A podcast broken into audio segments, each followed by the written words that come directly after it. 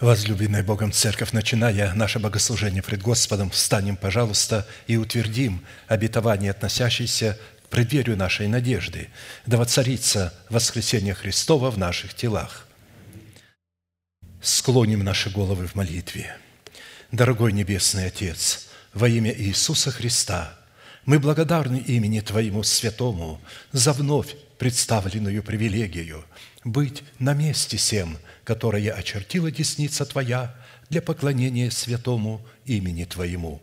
И ныне позволь наследию Твоему во имя крови завета подняться на вершины для нас недосягаемые и сокрушить всякое бремя и запинающий нас грех. Да будут прокляты в этом служении, как и прежде, все дела дьявола, болезни, нищета, преждевременная смерть, демоническая зависимость, всевозможные страхи, депрессии, разрушение, косность, невежество – все это да отступит от шатров святого народа Твоего. И ныне встань, Господи, на место покоя Твоего Ты и ковчег, могущества Твоего, и да облекутся святые Твои спасением Твоим, и да возрадуются пред лицом Твоим. Дай нам больше от Духа Твоего – пропитай нас Духом Твоим святым, позволь нам найти светлое лицо Твое. Я представляю это служение в Твои божественные руки, веди его рукою превознесенную, великий Бог, Отец и Дух Святой. Аминь. Да благословит вас Господь, можете садиться. Евангелие Матфея, глава 5, стихи 45-48 да будете сынами Отца вашего Небесного, ибо Он повелевает солнцу своему восходить над злыми и добрыми и посылает дождь на праведных и неправедных. Итак, будьте совершенны, как совершен Отец ваш Небесный». Проповедь, которую я хочу продолжить, так и называется «Призванные к совершенству». Эта заповедь является наследием святых всех времен и поколений – и адресована она Христом сугубо или же исключительно только своим ученикам. А посему люди, не признающие над собой власти человека, посланного Богом, к наследию этой заповеди никакого отношения еще никогда не имели и навряд ли когда-нибудь смогут иметь. Потому что если эти люди выбирают себе учителя путем голосования, этот учитель никогда не может являться тем человеком, которого послал Бог, чтобы блюсти свое стадо. В связи с исполнением этой повелевающей заповеди бодрствовать над Словом Божьим в своем сердце, так как бодрствует Бог над изреченным им Словом в храме нашего тела, мы остановились на исследовании такого вопроса. Какие конкретные цели призвана преследовать праведность Божия, с которой мы призваны соработать в своем сердце – а в частности на том, что назначение праведности Божией в нашем сердце, принятой нами в разбитых скрижалях завета, в которых мы в смерти Господа Иисуса законом умерли для закона, чтобы в новых скрижалях завета, знаменующих собой воскресение Христова, получить оправдание, дабы жить для умершего за нас и воскресшего – чтобы таким путем обрести утверждение своего спасения в новых скрижалях завета – знаменующих воскресение Христова, чтобы дать Богу основание не прежним законам даровать нам обетование быть наследниками мира, но праведностью веры, подобно тому, как Он это даровал обетование Аврааму или семени его. Ибо не законом даровано Аврааму или семени его обетование быть наследником мира, но праведностью веры. При этом, когда говорится о праведности веры, имеется в виду взращенный плод правды из семени оправдания. А посему завет мира в сердце воина молитвы – это результат послушания его веры, веры Божией в словах посланников Бога. При этом вновь напомню, что вера Божия – это информация, исходящая из благовестуемого нам Слова Божия. Таким образом, вера Божия – это генералиссимус – в то время как наша вера – это рядовой воин, который готов немедленно выполнить повеление генералиссимуса. Итак, по каким признакам следует испытывать себя на предмет владычества мира Божьего в нашем сердце, что идентифицирует нас как сынов Божьих и как святыню Господню? Испытывать свое сердце на предмет владычества мира Божьего следует по способности быть миротворцем – что характеризует нас как сынов Божиих, как написано, «Блаженны миротворцы, ибо они будут наречены сынами Божьими». Матфея 5, 9. Невозможно быть миротворцем, если наше сердце не обладает свойством и состоянием мира, которое было взращено из семени оправдания в плод правды, потому что а, плод мира – это составляющая плода правды. В определенном формате мы уже рассмотрели шесть признаков, по составу которых нам следует судить и испытывать самих себя на предмет того, что мы являемся сынами мира – а следовательно и сынами Божьими, и остановились на рассматривании седьмого признака – это по способности облекать самого себя в святую или же в избирательную любовь Бога. Святая – это то, что отделяет святое от несвятого, то есть отделение, избирательность. Поэтому избирательность Бога уже сама по себе говорит о том, что любовь Божия не является толерантной – она не одинакова ко всем, и она не любит нас такими, какие мы есть. Она любит нас такими, какими Он нас соделал во Христе Иисусе, а не такими, какие мы есть, а такими, какими Он видит нас во Христе Иисусе, и что Он соделал через Христа Иисуса для нас. Более же всего облекитесь в любовь, которая есть совокупность совершенства. То есть совокупность – это взять многие составляющие – и привести их к совершенству. Вот. А в мире ничего нет совершенного, вообще ничего. В мире все относительно. Так а, а, говорят умные люди, и это действительно так. Совершенным может быть только то, что исходит от Бога. Все же, что исходит от человека, рожденного от павшего Адама, это несовершенно. А посему да владычествует в сердцах ваших мир Божий, которому вы и призваны в одном теле, и будьте дружелюбны». Вот эта э, фраза, этот глагол, повелевающий «и да владычествует», э, его нужно часто применять только правильно, потому что это слово, слово «да», в нем сокрыто имя Бога. Это первое имя Бога, которое прозвучало во Вселенной. «Да будет свет». То есть на иврите вот это слово «да», а глагол «будет», то там содержится имя Бога. Поэтому через это повелевающее имя, свое имя, повелевающее властное, Бог употреблял через глагол «будет» или «не будет». «Да придет на тебя все благословение сие», или же «да придет на тебя все проклятие сие», «да будет» или «да не будет». И везде вот это короткое слово «да», а потом следует глагол, либо положительный, либо отрицательный. И это повелевающий владычественный глагол. Поэтому здесь говорится «да, владычествует». Во Святом Духе апостол Павел, обращаясь к церкви в Колоссах, говорит «да владычествует в сердцах ваших мир Божий». Мы знаем, что в Писании такая святая или же избирательная любовь Бога представлена Духом Святым в свете семи неземных достоинств или же составляющих через благовествуемое слово апостолов и пророков, которые по своей сути являются неизменными свойствами Бога. Здесь представлен характер Бога. Это добродетель, рассудительность, воздержание, терпение, благочестие, братолюбие и любовь. Это записано во 2 Петра 1, 2, 8. И здесь представлен характер Бога вот в этих составляющих. И будьте совершенны, как совершен Отец ваш Небесный. То есть, чтобы быть совершенными, нужно иметь вот именно э, такое э, свойство в себе, какое имеет в себе Бог. Бог действует в границах своего слова. Когда Слово Божие исходит из уст Бога, Он делается рабом этого слова. Его уста обуздываются Его же Словом – и поэтому Он являет кротость своих уст, и когда Сын Божий и Святой Дух видят кротость уст своего Отца, которая состоит в том, что Он обуздал себя Словом, исходящим из своих уст, то и они обуздывают себя этим же Словом.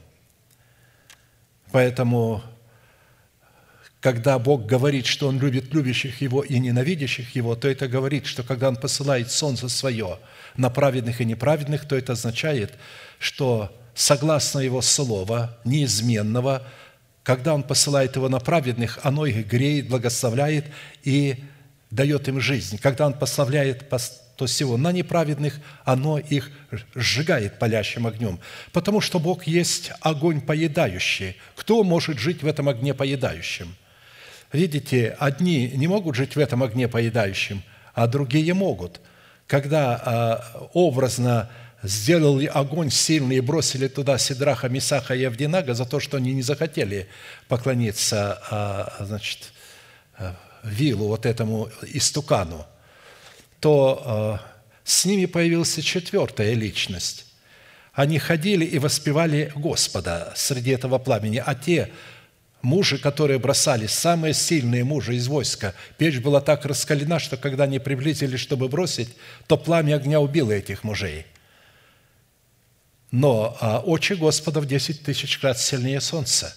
Они убьют всякого, кто недостоин жить в этом пламени, кто не является сам таким пламенем. Пламя – это святость Бога, Его ревность. И а, эти мужи ходили, и в Писании там написано, что Э, в другой, правда, книге, что там было веяние тихого ветра и прохлада дня в этом вот пылающем огне.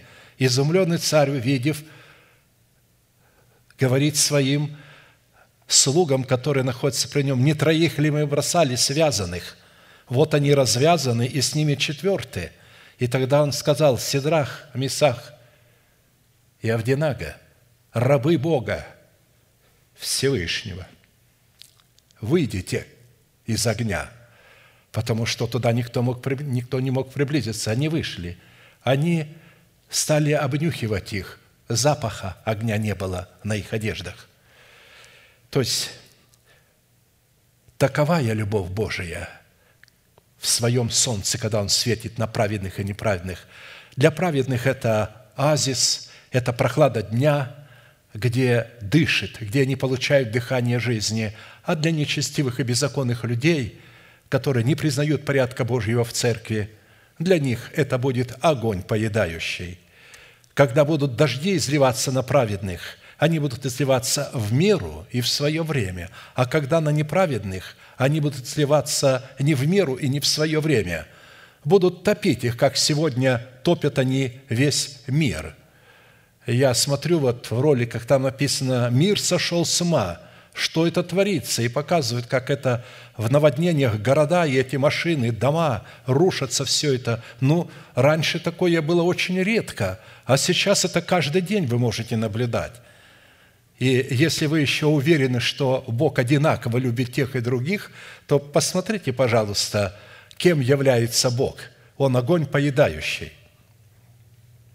Итак, Любовь Божия является основанием, стержнем и атмосферой нравственного и незыблемого закона, раскрывающего в нашем сердце как сущность Бога, так и сущность Царства Небесного в нашем теле или же в нашем сердце. По своей исконной природе любовь Божия и Агапе – это суверенная любовь, которая является безусловной только по отношению к тем человекам, которых она избирает – волеизъявления своего предузнания и предопределения, то есть своего предвидения. Бог заранее предвидит, предузнает тех, кто встретится с истиной и не отвернется от нее, не будет ее искажать в угоду своей плоти, не плюнет ей в лицо, а с радостью примет ее и начнет носить на своей голове бесчестие за эту истину среди общества так называемых христиан. И тогда он их избирает и предопределяет, чтобы они были подобными образу Сына Его.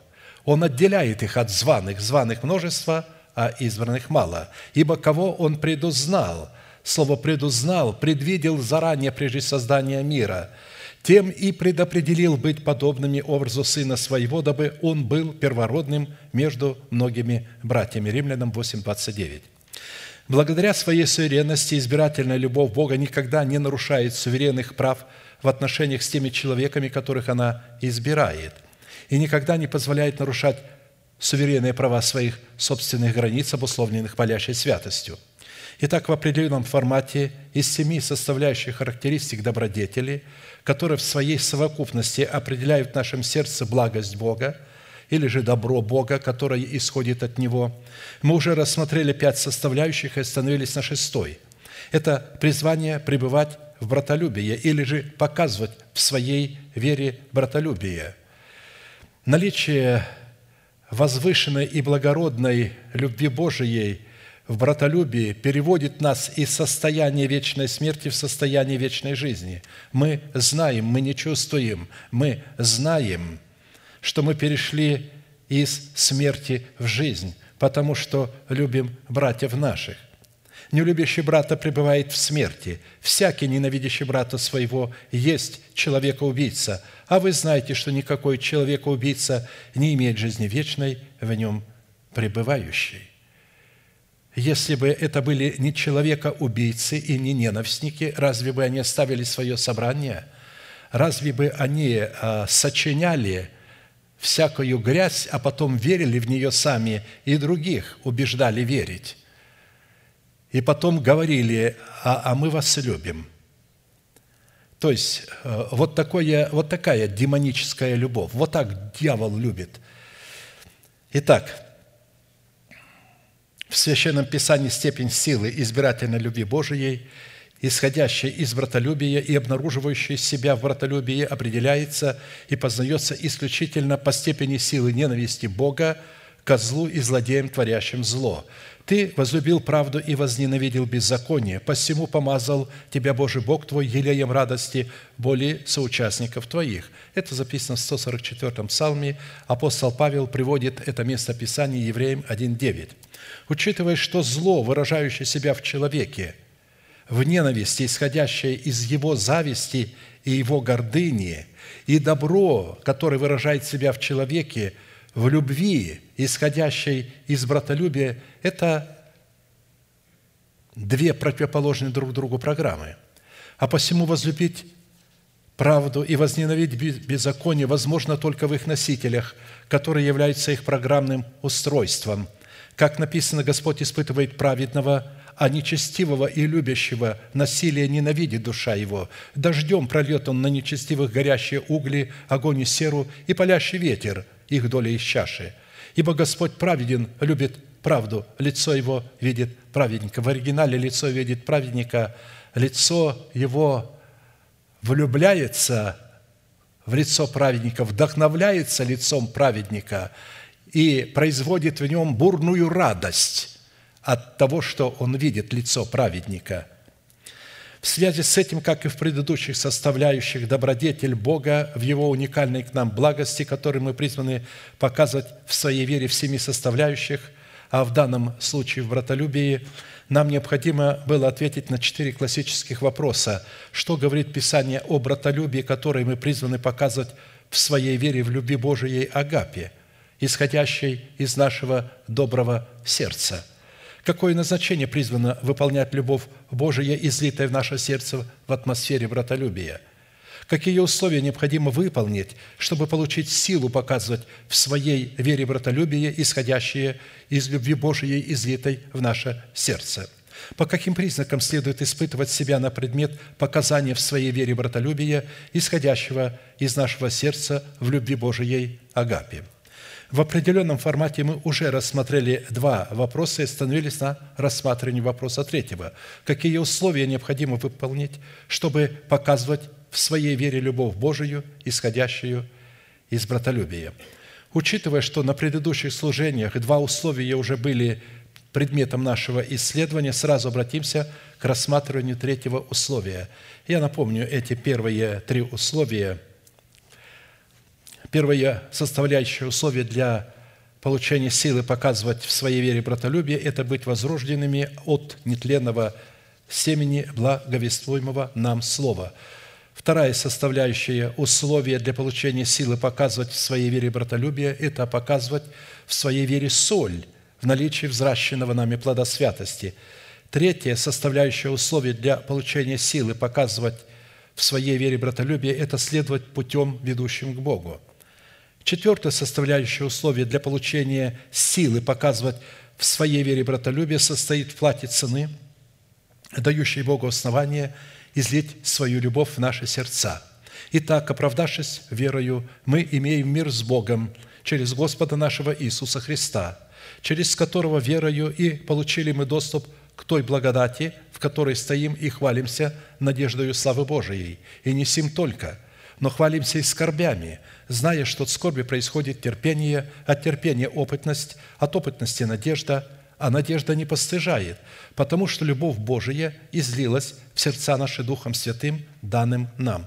Римлянам 5, 1, 5. Итак, исходя из того, что Бог любит любящих Его и ненавидит ненавидящих Его, любовь Божия получает основание изливаться в сердце только такого человека, который, во-первых, любит Бога и показывает свою любовь к Богу в соблюдении Его заповедей, в которых он ищет познание воли Божией, что дает ему силу показывать в своей вере братолюбие. Во-вторых, результатом излияния любви Божией в наши сердца будет являться устроение в своем сердце основания, состоящего в надежде на Бога, которое содержит в себе совокупность всех клятвенных обетований Бога, на основании которых мы призваны устроять свое упование на Бога и на Его Слово. В-третьих, любовь Божия изливается Духом Святым в сердце только такого человека, который является причастником тела Христова – благодаря признанию над собою слова человека, который облечен полномочиями отцовства Бога, через которого он имеет доступ ко всем обетованиям Бога, что дает ему силу показывать в своей вере братолюбие. Ибо все обетования Божии, то есть совокупность всех обетований Божьих во Христе Иисусе, да и в нем аминь, в славу Божию через нас. 2 Коринфянам 1.20 говорит апостол Павел. То есть эти обетования могут изливаться только через признание над собою апостола. Не просто пастора, апостола. Пастора должны находиться под апостолами. То есть они должны признавать власть апостолов. И апостол – это не начальствующий епископ. Я уже говорил, что епископ и диакон – это одно и то же звание, только разные функции. Епископ – это тот, кто помогает пастору в слове, а диакон – это тот, кто помогает пастору в материальном служении. И иногда один и тот же человек является и епископом, и диаконом. Например, Стефан, который был диаконом, избрали семь диаконов, один из них был Стефан. Он, через него проявлялись великие силы, знамения. А он был ярким проповедником, настолько сильным, что иудеи не могли противостоять его слову и побили его камнями. Но он одновременно был и диаконом. Он был епископом, одновременно был диаконом. Поэтому это те люди, которые подчиняются пастору, а уже пастора подчиняются апостолам. Сегодня у нас все поставлено, как говорится, вверх ногами.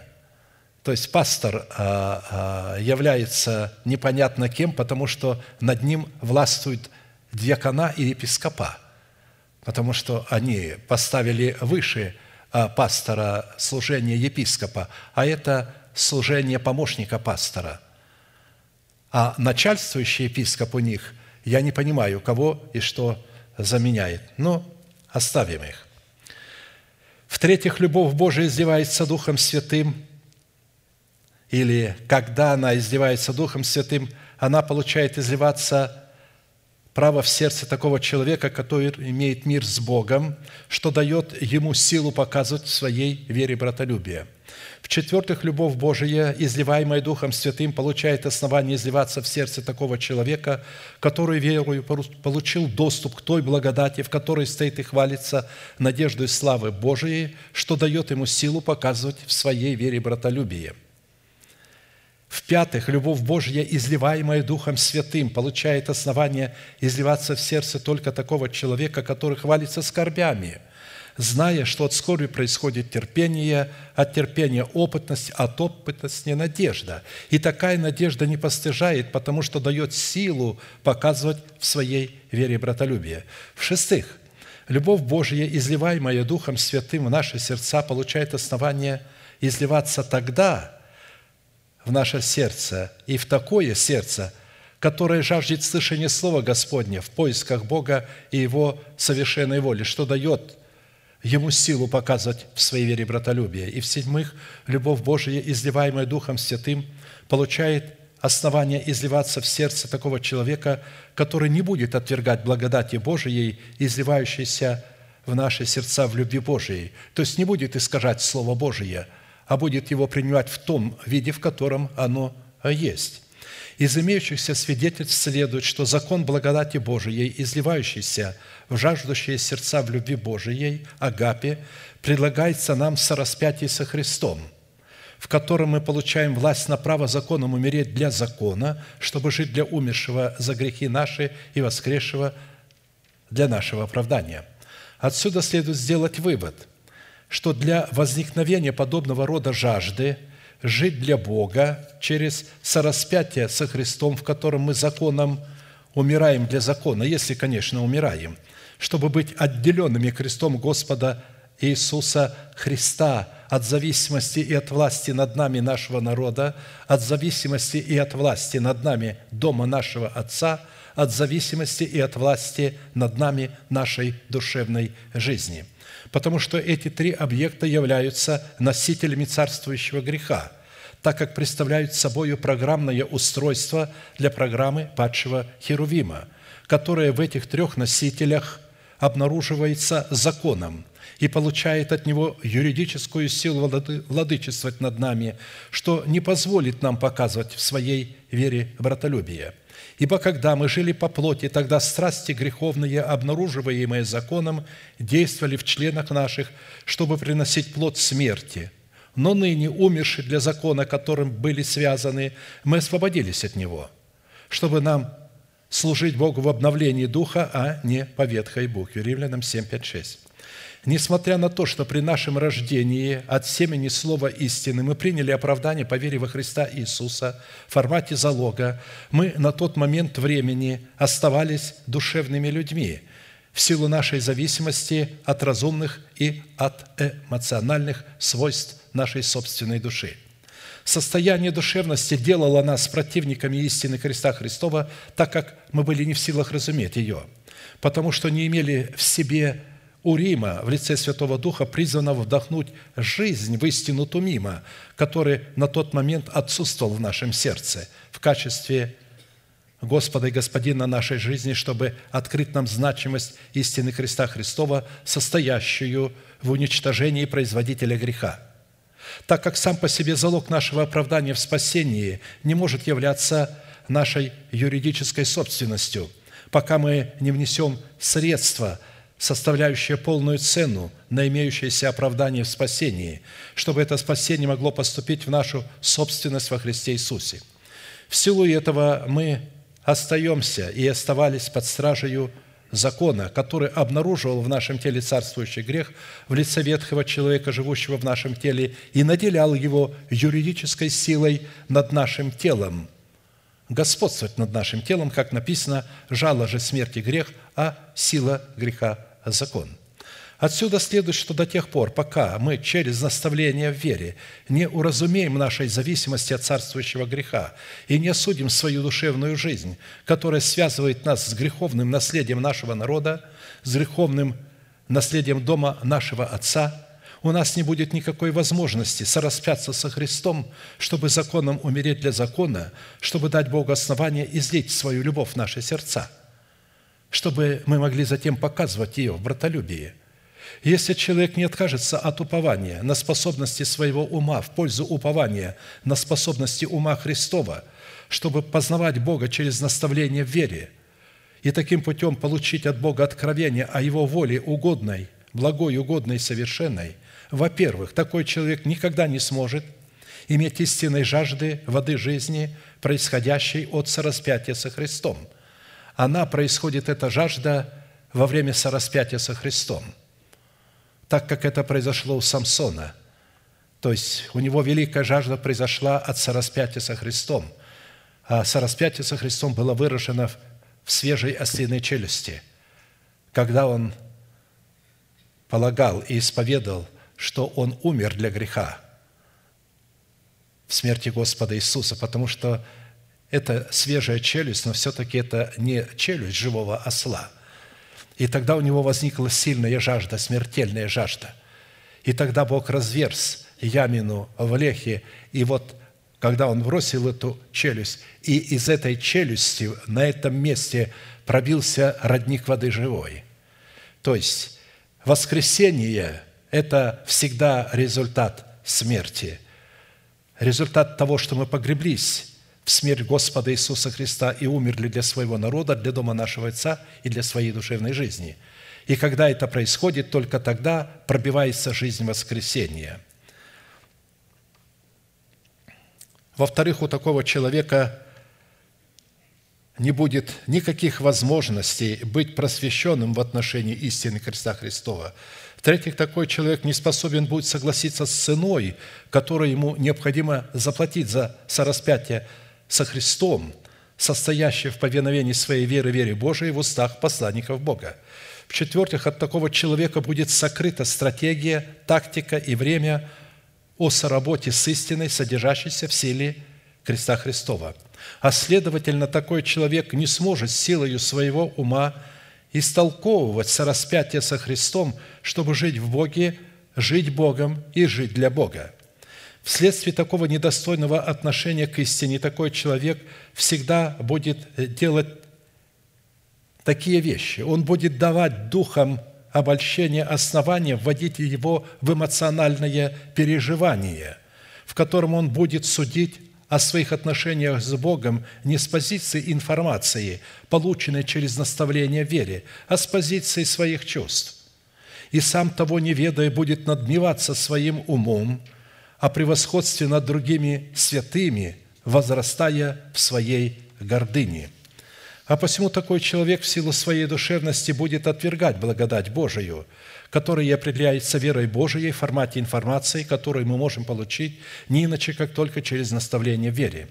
Именно эта информация как раз и призвана дать нам способность вести наши чувства под узцы через долину смертной тени и через топ уныния – к исполнению совершенной воли Бога, в которой Бог посредством Своей благодати, воцарившейся в наших сердцах, через праведность нашей веры, намерен воздвигнуть в наших телах державу жизни вечной в измерении времени, в преддверии нашей надежды. Дабы как грех царствовал к смерти, так и благодать воцарилась через праведность к жизни вечной Иисусом Христом Господом нашим. То есть, нам следует хорошо усвоить, что душевность – это особый род невежества, который выражает себя в непокорности вере Божией, в словах посланников Бога, которыми они с высоты своего интеллекта противопоставляют толкование своего надменного ума, вызывающего гнев Бога. «Твой народ, как спорящий со священником». Никогда не спорьте со священником, то есть человеком, которого поставил Бог – Никогда не говорите ему, а почему это так? А почему ты вначале говорил так, а теперь говоришь не так? Это просто вам так кажется. Не спорьте с ним. Потому что Писание говорит, твой народ, как спорящий со священником. Посмотрите, что будет с этими людьми. И зато ты падешь днем, и пророк падет с тобою ночью. То есть пророк то есть твой разум, который теперь является твоим пророком, и ты с его высоты судишь, то он пойдет с тобой ночью, и истреблю матерь твою. И истреблен будет народ мой за недостаток ведения, так как ты отверг ведение, и я отвергну тебя от священнодействия предо мною. И как ты забыл закон Бога твоего, то и я забуду детей твоих. Оси 4, 4 6.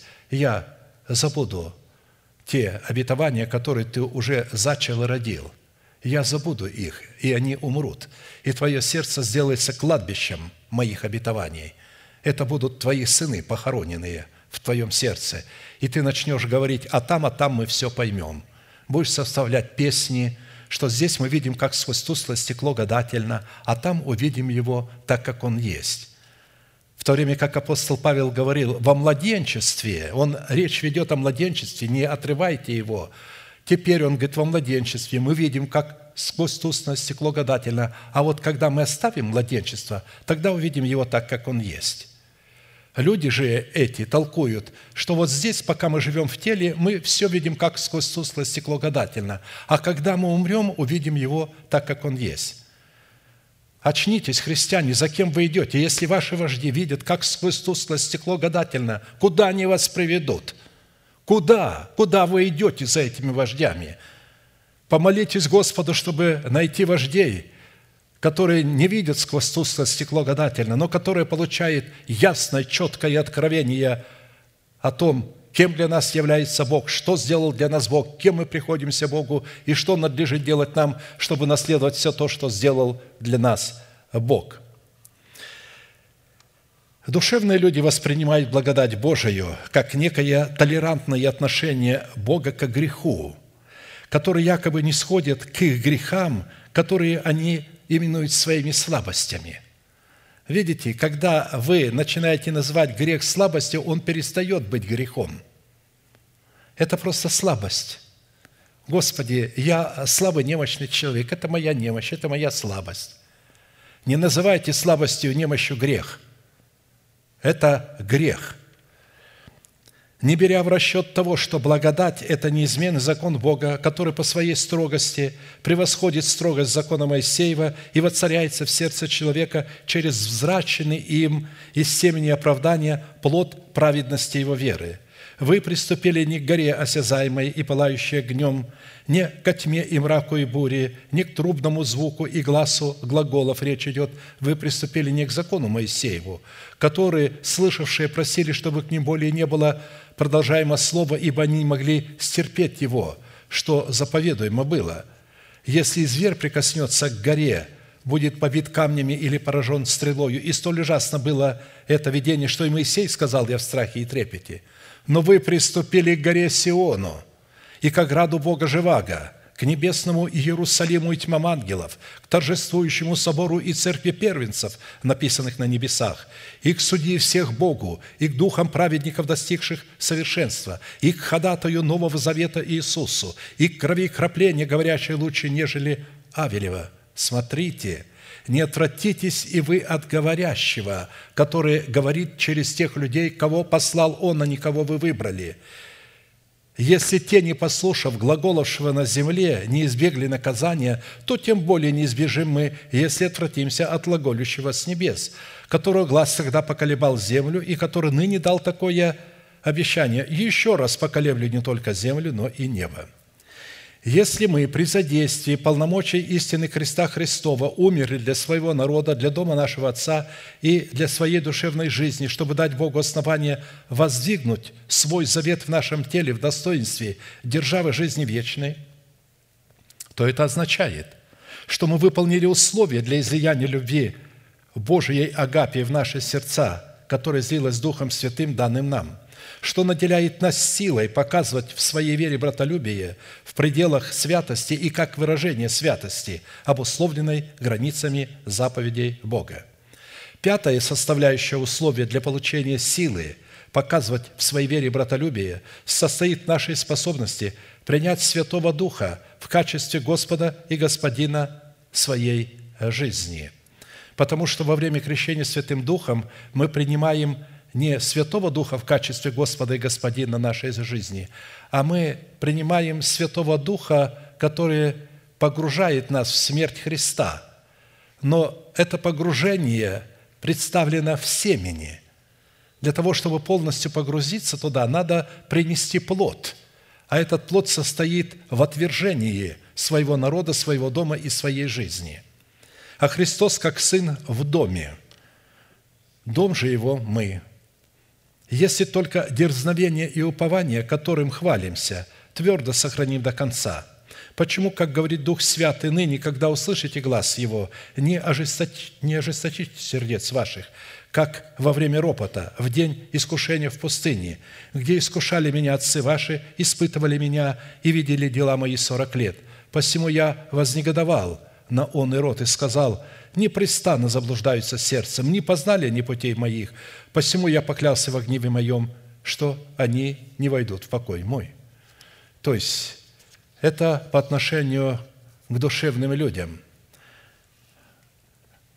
не к младенцам, которые на пути, Но когда время младенчества проходит, и младенцы не оставляют младенчество, и им вольготно идти за человеком, который все через тусклое стекло гадательно видит, то тогда эти люди переходят в категорию уже людей душевных, которые начинают противиться истине и так далее. Ведь младенец, он не противится истине.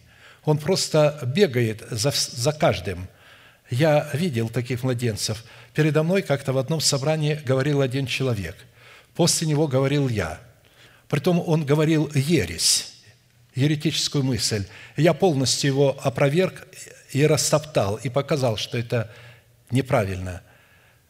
И а, диакон этой церкви подошел ко мне и сказал, вот интересно, этот брат говорил, когда я слушал, все правильно по Писанию, и когда ты говорил, тоже все по Писанию. Он так и не понял, обратите внимание, он так и не понял. Видите, он не противится ни тому, ни тому. Младенцы, они не противятся. Они просто колеблются и увлекаются всяким ветром учения. Они слушают много, идут то за одним, то за другим. У них нет одного. А душевные люди, а, душевные люди, у них конкретно есть вождь. Первый вождь у душевных людей – это их собственный разум. У меня есть моя голова. Второй вождь у них – это второй авторитет, который подтверждает то, что в их голове есть, которого они избирают. Этот коварный будет всегда спрашивать, узнавать, что они хотят и как они хотят, и будет проповедовать так, чтобы это нравилось им – и так далее. А потому, чтобы принять в свое сердце Святого Духа в качестве и достоинстве Господа и Господина нашей жизни, необходимо отличать в себе господство над нами нашей души, за которой стоит власть ветхого человека, от господства над нами нашего нового человека, за которым стоит власть Святого Духа. В данном месте Писания существуют две вещи, по которым следует определять нашу способность отличать образ жизни душевного человека под главою царствующего греха от образа жизни духовного человека под главою Святого Духа. Это то, во-первых, чем мы хвалимся, или то, на что мы уповаем, и второе – это результаты, последующие от того, чем мы хвалимся. Если мы обратили внимание на фактор того, чем мы хвалимся, то мы увидим, что мы хвалимся тем, на что мы уповаем, как на некое состояние, положенное на наш счет во Христе Иисусе, то мы обнаружим, что это упование является неким результатом, происходящим от соработы нашей веры с верой Божией. И в данном месте Писания то, чем мы хвалимся и на что мы уповаем, состоит в двух форматах благодати Божией – Первый формат благодати Божией отражен в дерзновении и уповании, если только дерзновение и упование, которым хвалимся, твердо сохраним до конца. Вот он отражен здесь, в соработе нашей веры с верой Божией в устах посланников Бога, в принятии нашего оправдания верой во Христа Иисуса, что становится залогом нашего спасения – предполагающим процесс обретения нашего оправдания, оправдания в спасении в собственность. Это не есть собственность, но это предполагает обретение нашего оправдания в собственность. Когда вы вносите залог, это предполагает, что то, что, за что вы внесли залог, когда вы внесете полную сумму, оно станет вашей собственностью. И этот процесс начинается, когда мы начинаем хвалиться тем, что мы поступили, э, получили доступ к той благодати в формате имеющегося залога нашего спасения в оправдании по вере, который определяется надеждою славы Божией. Если бы святым проповедовали оправдание, у них была бы радость, когда они бы принимали. И у них бы был первый формат благодати Божией в формате семени – они бы радовались, потому что не получили оправдание в семени, как залог. А вот второй формат благодати Божией – во взращивании принятого нами семени оправдания в плод правды. Когда мы взращиваем семя оправдания в плод правды, он обнаруживает себя в сохранении дерзновения и упования, которым хвалимся.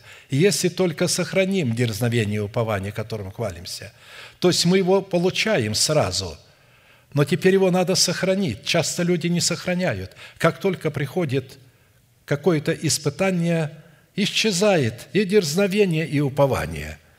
Они не продолжают твердо стоять в своем уповании и не полагаются, потому что дерзновение – это право на власть, полагаться на две вещи, которые вводят нас во внутреннюю завесу.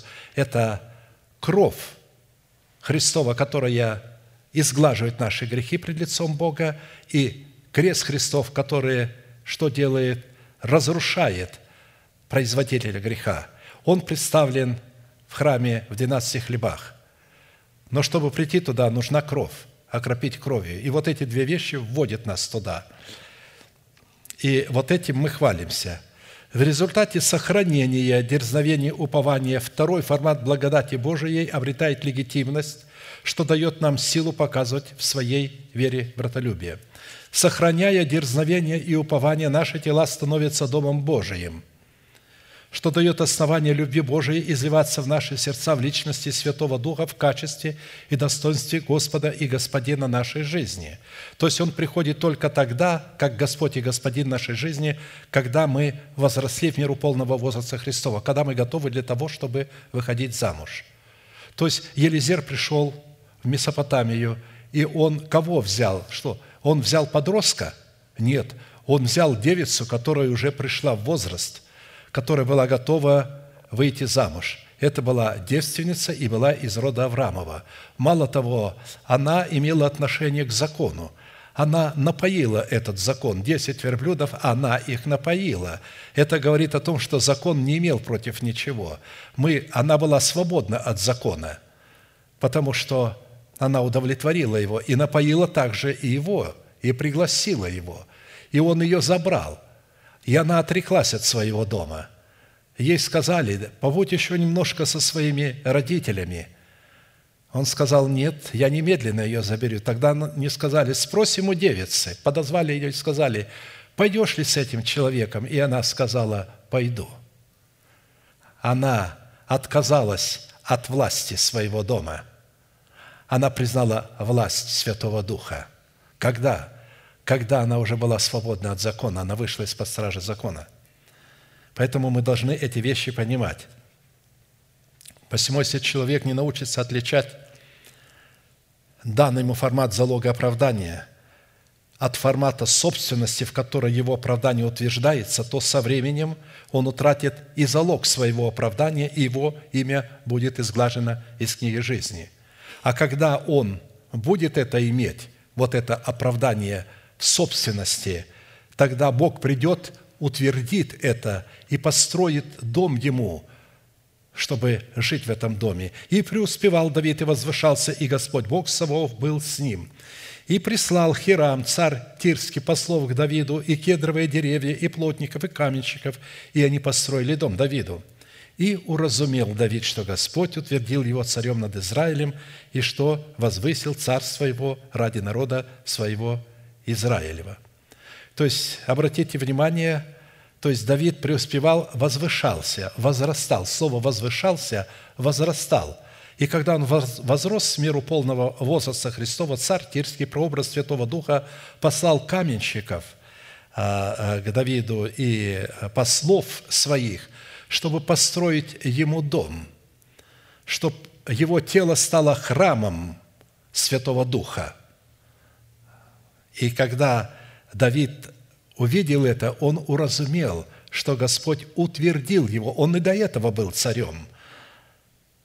То есть мы уже являемся царями, мы уже царствуем своими исповеданиями над своим телом, но надо утвердить это царство.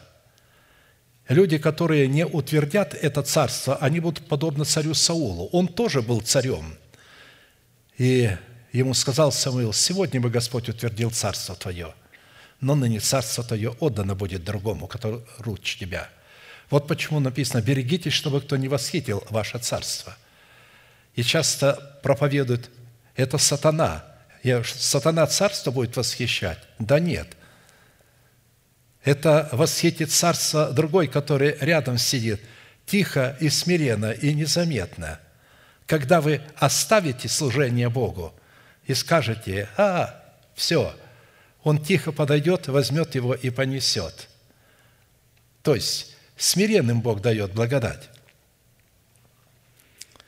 Посему Царство нового человека над своим телом утверждается посредством силы Святого Духа на основании завета соли. Если человек не разумеет, в каких границах следует сохранять себя в освящении, какими средствами следует отделять себя от всякого скверного и нечистого, и какую цель должно преследовать его освящение, царство над своим телом, которое дано было ему в формате залогом, будет утрачено. И вывел Авиа на войну войско, состоящее из людей храбрых, из четырех тысяч, четырехсот тысяч человек отборных. А Иеровоам, это царь израильский, выступил против него на войну с восьмью стами тысяч человек, то есть в два раза больше. У того 400 тысяч, а у этого 800 тысяч. Также отборных и храбрых. И стал Авиа на вершине горы Цемариимской, одной из гор Ефремовых, и говорил, «Послушайте меня, Иоравам и все израильтяне, не знаете ли вы, что Господь Бог Израилев дал царство Давиду над Израилем навек ему и сыновьям его по завету соли? Над всем Израилем, не, не тебе, а Давиду и сыновьям его, а Авия являлся сыном Давида, его внуком. И ныне вы думаете устоять против царства Господня в руке сынов Давидовых, потому что у вас великое множество, и у вас золотые тельцы, которых Иеровам сделал вам богами. Не вы ли изгнали священников Господних, сынов Аарона и левитов, и поставили у себя священников – какие у народов других земель. Всякий, кто приходит для посвящения своего с тельцом и семью овнами, делается у вас священником лжебогов.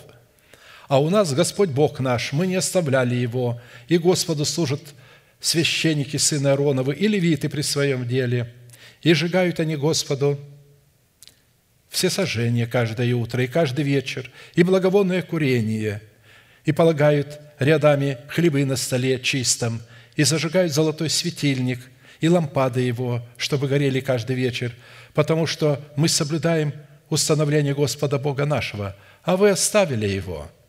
И вот у вас во главе и вот у нас во главе Бог и священники Его, и трубы громогласные, чтобы греметь против вас, сыны Израилевы.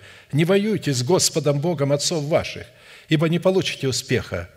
Между тем, Ервам, смотрите, какую хитрую стратегию, послал отряд в засаду с тыла им, так что сам он был впереди иудеев, а засада позади их.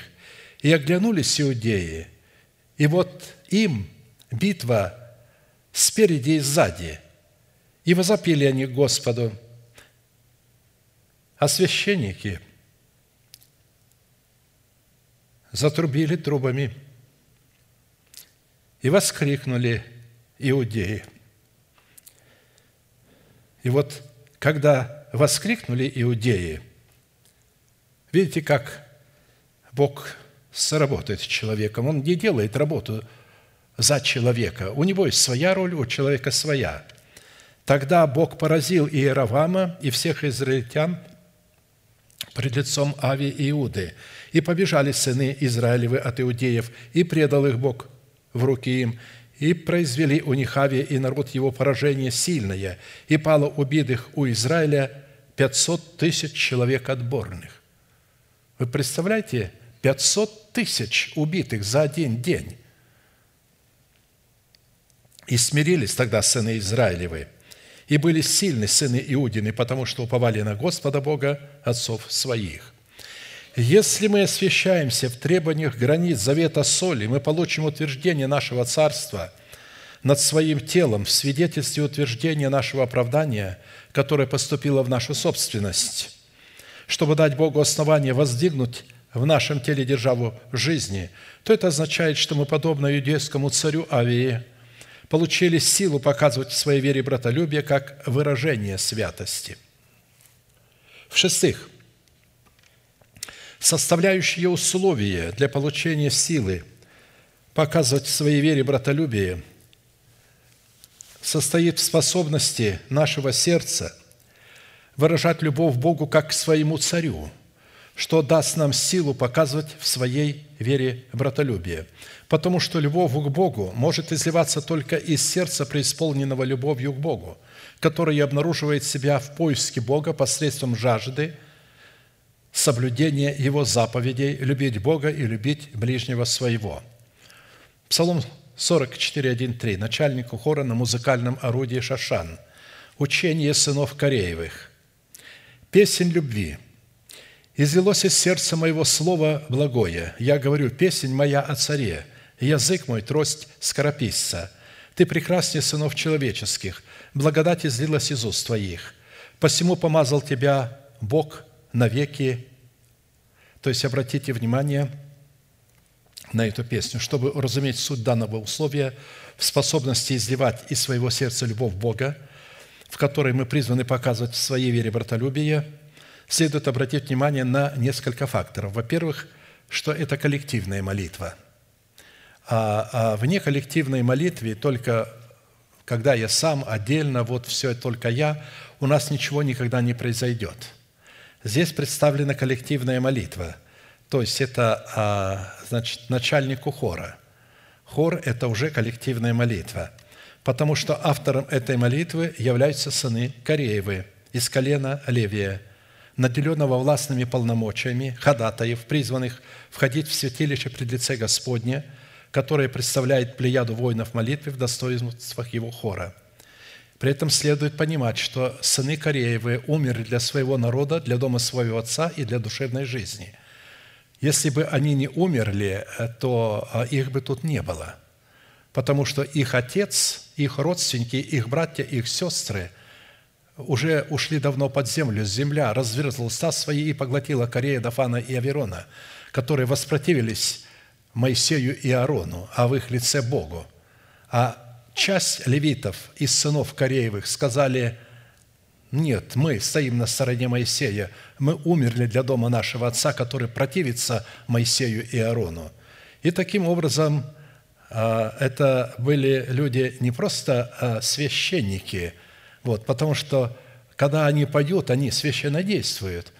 А, и в этой песне они обычно выражают откровение Бога – им приходило откровение Бога, и они составляли эти песни, которые являлись законом Божьим, но только они пели этот закон. У этого закона была мелодия.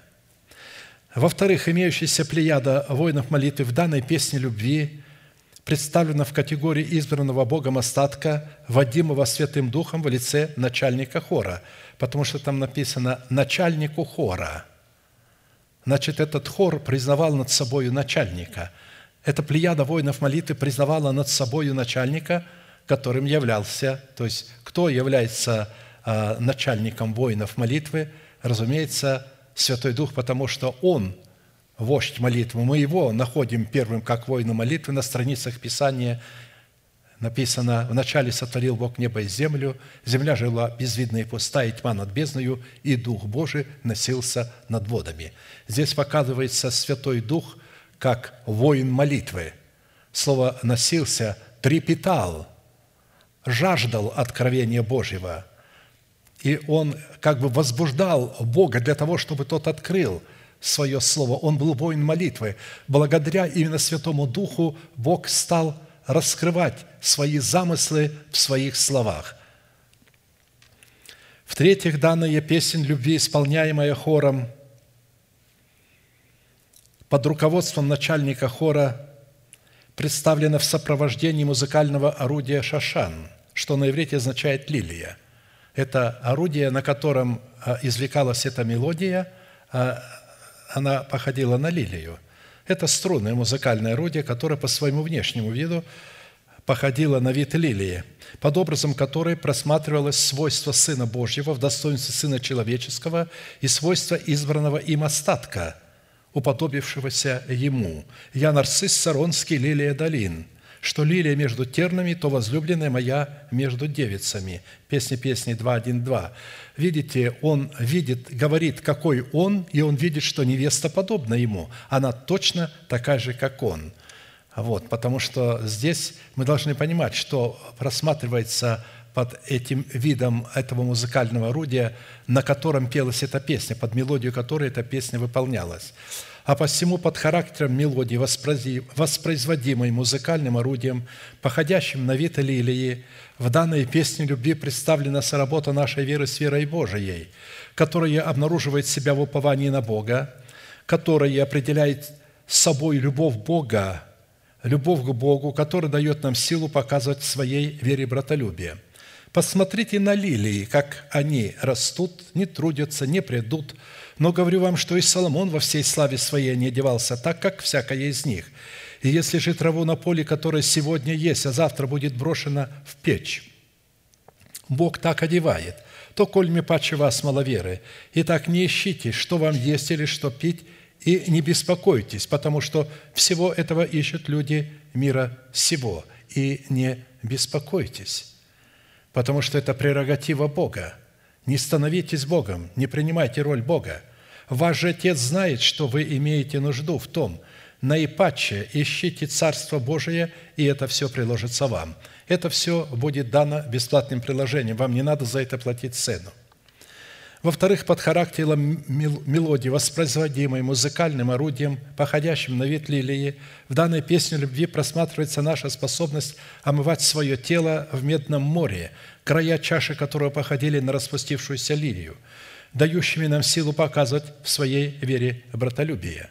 «И сделал море литое от края его до края его десять локтей, все круглое, вышиною в пять локтей, и снурок в тридцать локтей, обнимал его кругом. Толщина, толщиной она была в ладонь, и края его, сделанные как края чаши, походили на распустившуюся лилию. То есть, э, чтобы мы увидели, что в этой песне они э, судили сами себя. Ведь Медное море – это где человек судит себя на основании Слова Божия, где он очищает себя для того, чтобы состояние свое очистить потому что молитвенные слова, они очищают э, через жертву, которую будут приносить. В свое время мы будем говорить о них, об этих удивительных а, омывальницах, которые были поставлены для омовения жертв.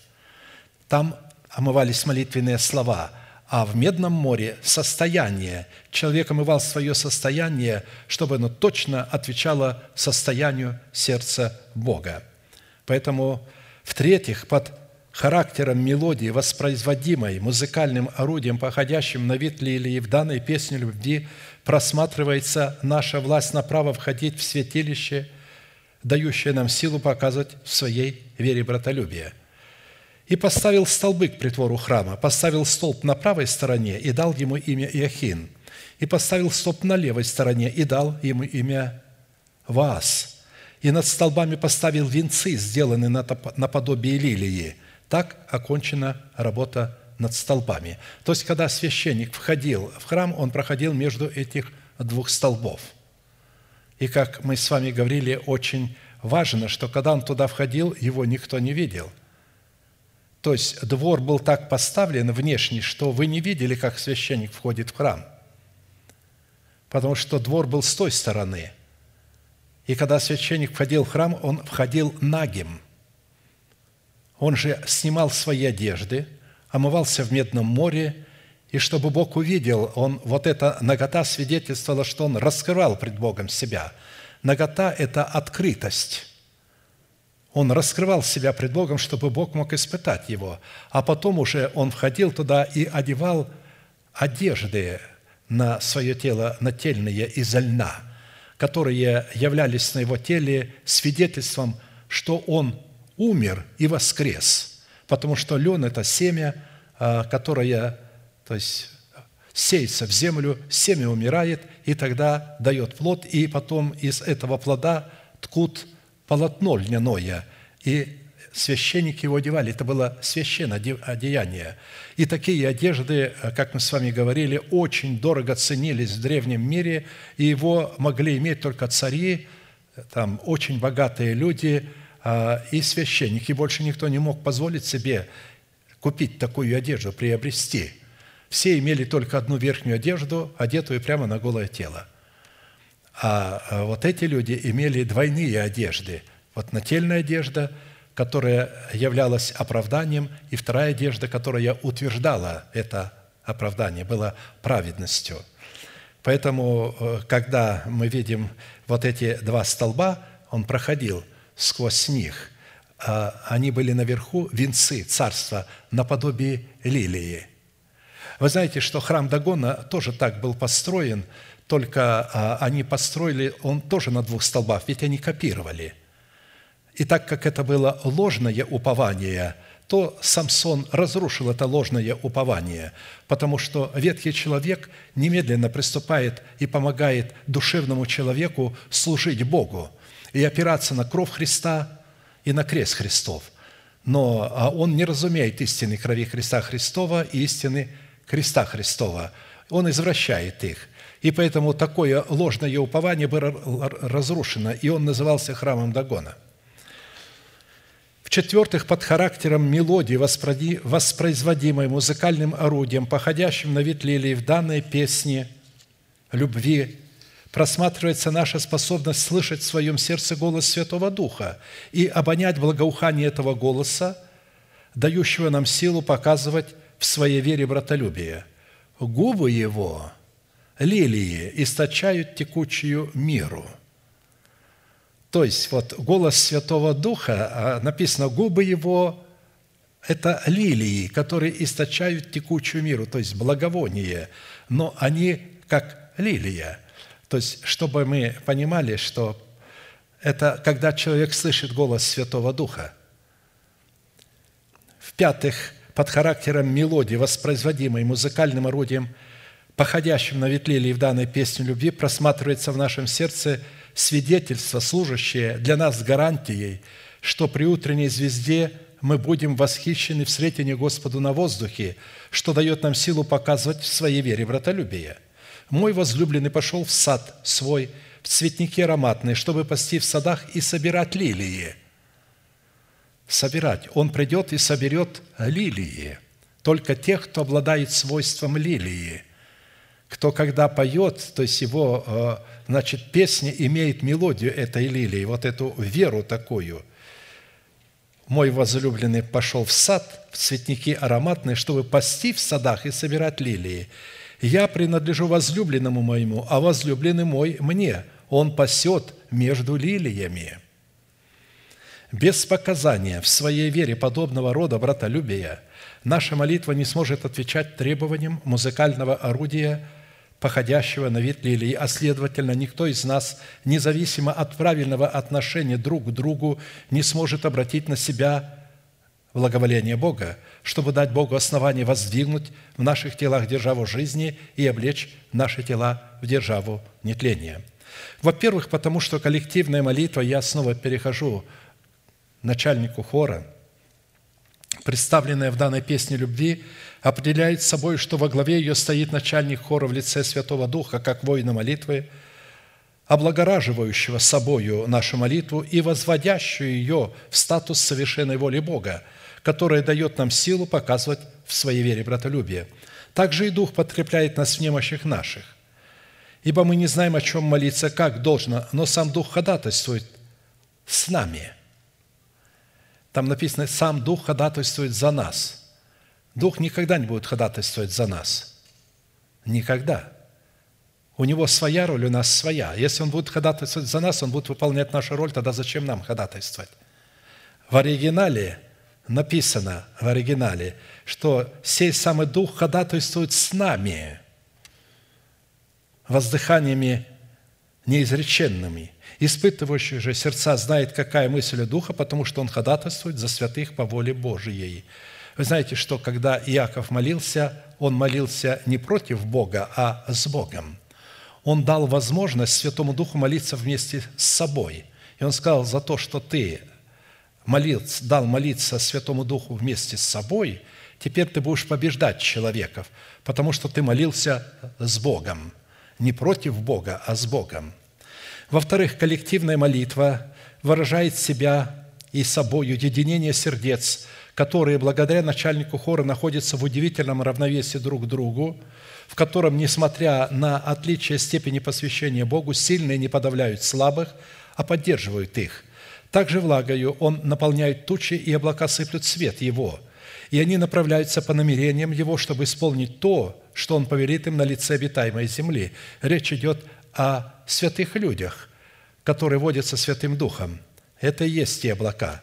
Он повелевает им идти или для наказания, или благоволения, или для помилования. «Стой, внимай всему, Иов, стой и разумевай чудные дела Божии. Знаешь ли, как Бог располагает ими и поливает свету блистать из облака своего? Разумеешь ли равновесие облаков – чудное дело совершеннейшего в знании?» В-третьих, коллективная молитва, творящаяся под начальством Святого Духа, является свидетельством того, что мы любим друг друга, и Бог пребывает в нас, и любовь Его совершенна в нас. Если мы любим друг друга, то Бог в нас пребывает, и любовь Его совершенно есть в нас, что мы пребываем в Нем, и Он в нас узнаем из того, что Он дал нам от Духа Своего. Что мы имеем не только крещение Святым Духом, но и имеем самого Святого Духа – не только дар Святого Духа, но и, крещ... но и самого Святого Духа. В-четвертых, коллективная молитва, творящаяся под начальством Святого Духа, выражает себя в песне любви к Господу Иисусу в статусе Сына Человеческого, как к своему Царю, что дает Богу основание излить в их сердца свою избирательную любовь, которая дает им силу показывать в своей вере братолюбие, чтобы они не перепутали берега и оказывали братолюбие тем, кто его достоин, а не тем, которым нельзя его показывать. Любящее сердце, ищущее Бога при исполнении Его заповедей, это сердце, пребывающее в порядке Бога, который выражает и определяет себя в структуре Его восхитительной теократии. Порядок в структуре теократии познается и определяется в сердце человека по владычеству в нем Святого Духа, который создает в нашем сердце атмосферу благоухающей святости, определяющую в нашем сердце свободу от греха – Выражает же себя порядок теократии в среде избранного Богом остатка в структуре иерархической субординации, в которой царят непринужденные и свободные отношения друг с другом, в которых сильные сносят немощи бессильных и угождают ближнему своему во благо к назиданию. Мы, сильные, должны сносить немощи бессильных и не себе угождать. Каждый из нас должен угождать ближнему во благо к назиданию, ибо и Христос не себе угождал – но, как написано, злословие злословящих на тебя пали на меня. А все, что написано было прежде, написано нам в наставление, чтобы мы терпением и утешением из Писаний сохраняли надежду, терпением и утешением из Писания. Видите, в Писании терпение есть и утешение. В благовествуемых словах, которые мы слышим, мы получаем терпение и утешение. И чтобы мы сохраняли эту надежду, которая дана нам в своде великих и драгоценных обетований, которые Бог воскресил в нашем сердце, и сегодня наши сердца являются рассадником живых обетований, вот этим садом, э, где растут лилии. Они называются, эти обетования, лилиями, потому что это предмет нашей веры и надежды. Бог же терпение и утешение да дарует вам быть в единомыслии между собой по учению Иисуса Христа – дабы вы единодушно, едиными устами славили Бога и Отца Господа нашего Иисуса Христа». То есть, для того, чтобы иметь одни мысли и единодушие, нужно исходить от одного человека, а, вот, которому Бог дает Слово, дает утешение, дает упование. И когда мы исходим от одного человека, у нас единомыслие и единодушие. Когда мы исходим от а, а, людей, от целого состава группировки целой братского совета, то это будет обыкновенный дракон, вот, а не тело Христова. Тело Христово имеет одну голову. Итак, если мы находимся в единомыслии между собой по учению Иисуса Христа, дабы мы могли единодушно, едиными устами э, славить Бога и Господа нашего Иисуса Христа, то это означает, что мы выполнили условия чтобы любовь Божия могла изливаться в наши сердца Духом Святым, данным нам Богом, что дает нам силу показывать в своей вере братолюбие. Аминь. Склоним наши колено, кому невозможно наши головы. Будем молиться. Мы ждем вас с алтаря, чтобы мы могли помолиться за вас. Если кто из вас нуждается в том, чтобы цепи греха устрашающие его в его собственных похотях, страстях были разрушены, какие-то страхи, иногда страхи от болезни, от преждевременной смерти, от голода, от того, что что-то происходит, непорядок, потому что когда мы слушаем, что происходит в мире, что происходит в нашей стране, у людей приходит страх, что же будет дальше. Будет все лучше и лучше для нас, и все хуже и хуже для мира, как религиозного, так и светского. А для нас все будет лучше и лучше. Восклоните голову ваши, потому что приближается избавление наше. Аминь. Будем молиться. Мы ждем вас с алтаря.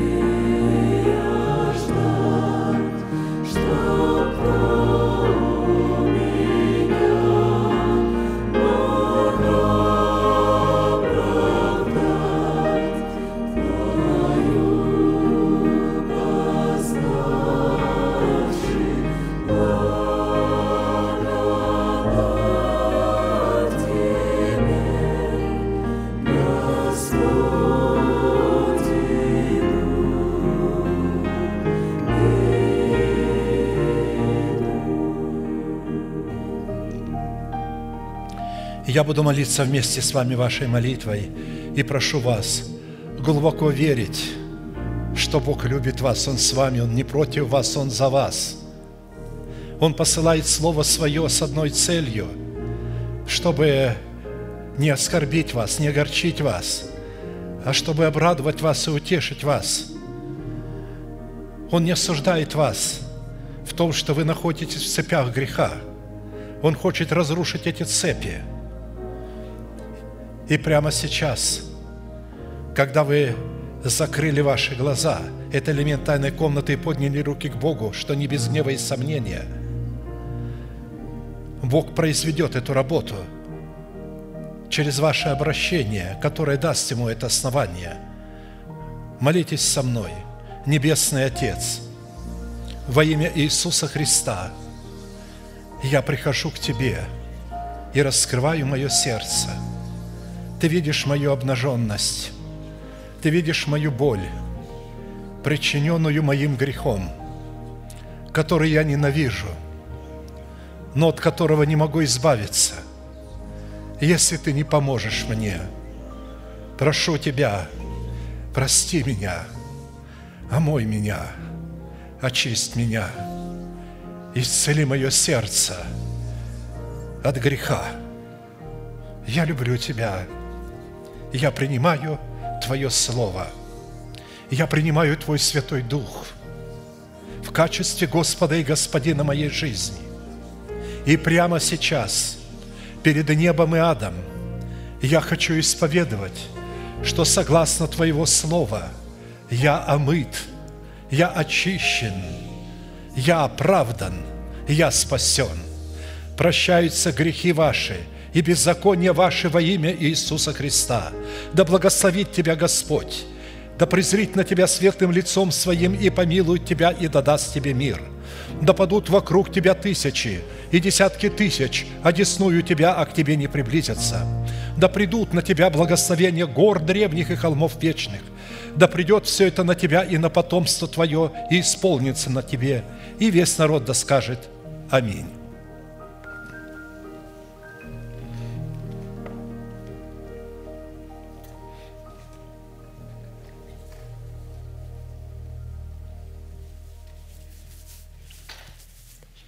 Обличение Господне никогда не должно приносить печали. Оно должно приносить радость. Обличение Господне является наказанием. Кого люблю, того наказываю. Кого Он не любит, Он перестает их обличать. Он оставляет их на их собственных путях. А то, что Бог нас обличает, это говорит о том, что Он нас любит. А теперь, заканчивая наше богослужение, провозгласим наш неизменный манифест.